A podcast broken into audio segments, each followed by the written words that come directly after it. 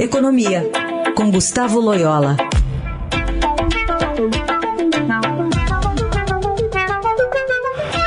Oi, Loyola, bom dia. Bom dia.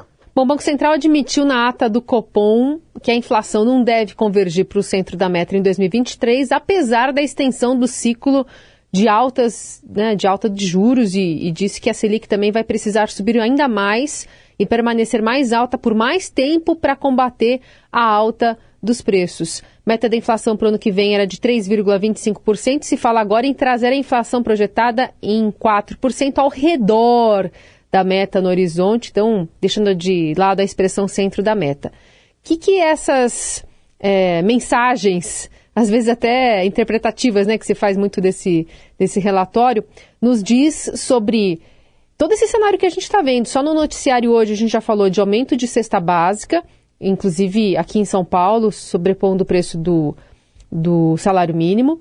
Também sobre aumento da conta de energia e uma ponderação sobre Vale Gás.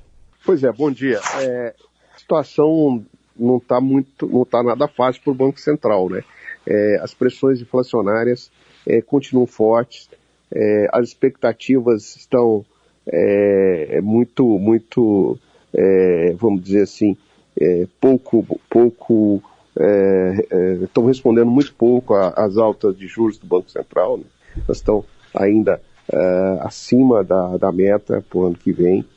E, e, enfim, o cenário muito incerto, é, por exemplo, na questão dos combustíveis, né, dos alimentos, por causa da, da guerra lá do, leste da Europa. Uhum. Então, é uma, são uma série de fatores que, é, de fato, estão levando o Banco Central aí a, a, a, essa atitude mais é, dura em termos de política monetária, né, de, de, de, fazer mais um aumento, pelo menos, de juros, e de sinalizar que talvez não seja possível é, atingir a meta o ano que vem. Né?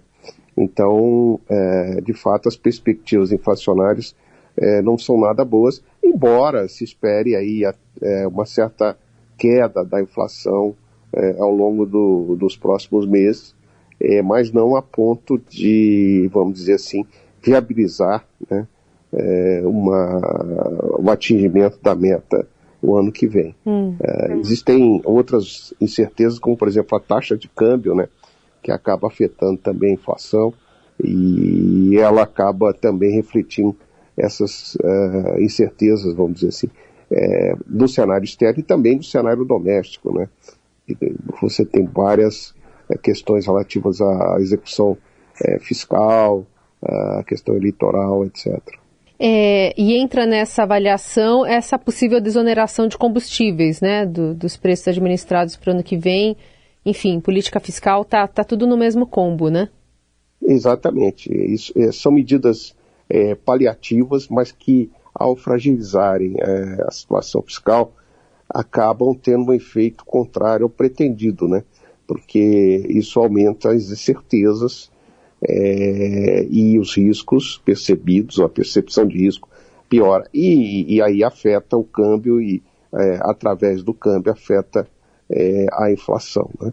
Então tem, é, o governo tem que é, é, ser muito, vamos dizer, cuidadoso nessas é, questões relativas aos gastos. Uhum. Aparentemente, aparentemente, infelizmente, isso não está acontecendo. Existe uma questão eleitoral, né? O, é, as pesquisas mostram que é, a maior preocupação hoje do brasileiro diz respeito à inflação, e isso tem dificultado, vai dificultar a reeleição do presidente. Então, é por isso que a gente vê essas medidas aí de cunho populista eleitoral, né? Muito bem. Loyola, obrigada por hoje. Até semana que vem. Até semana que vem.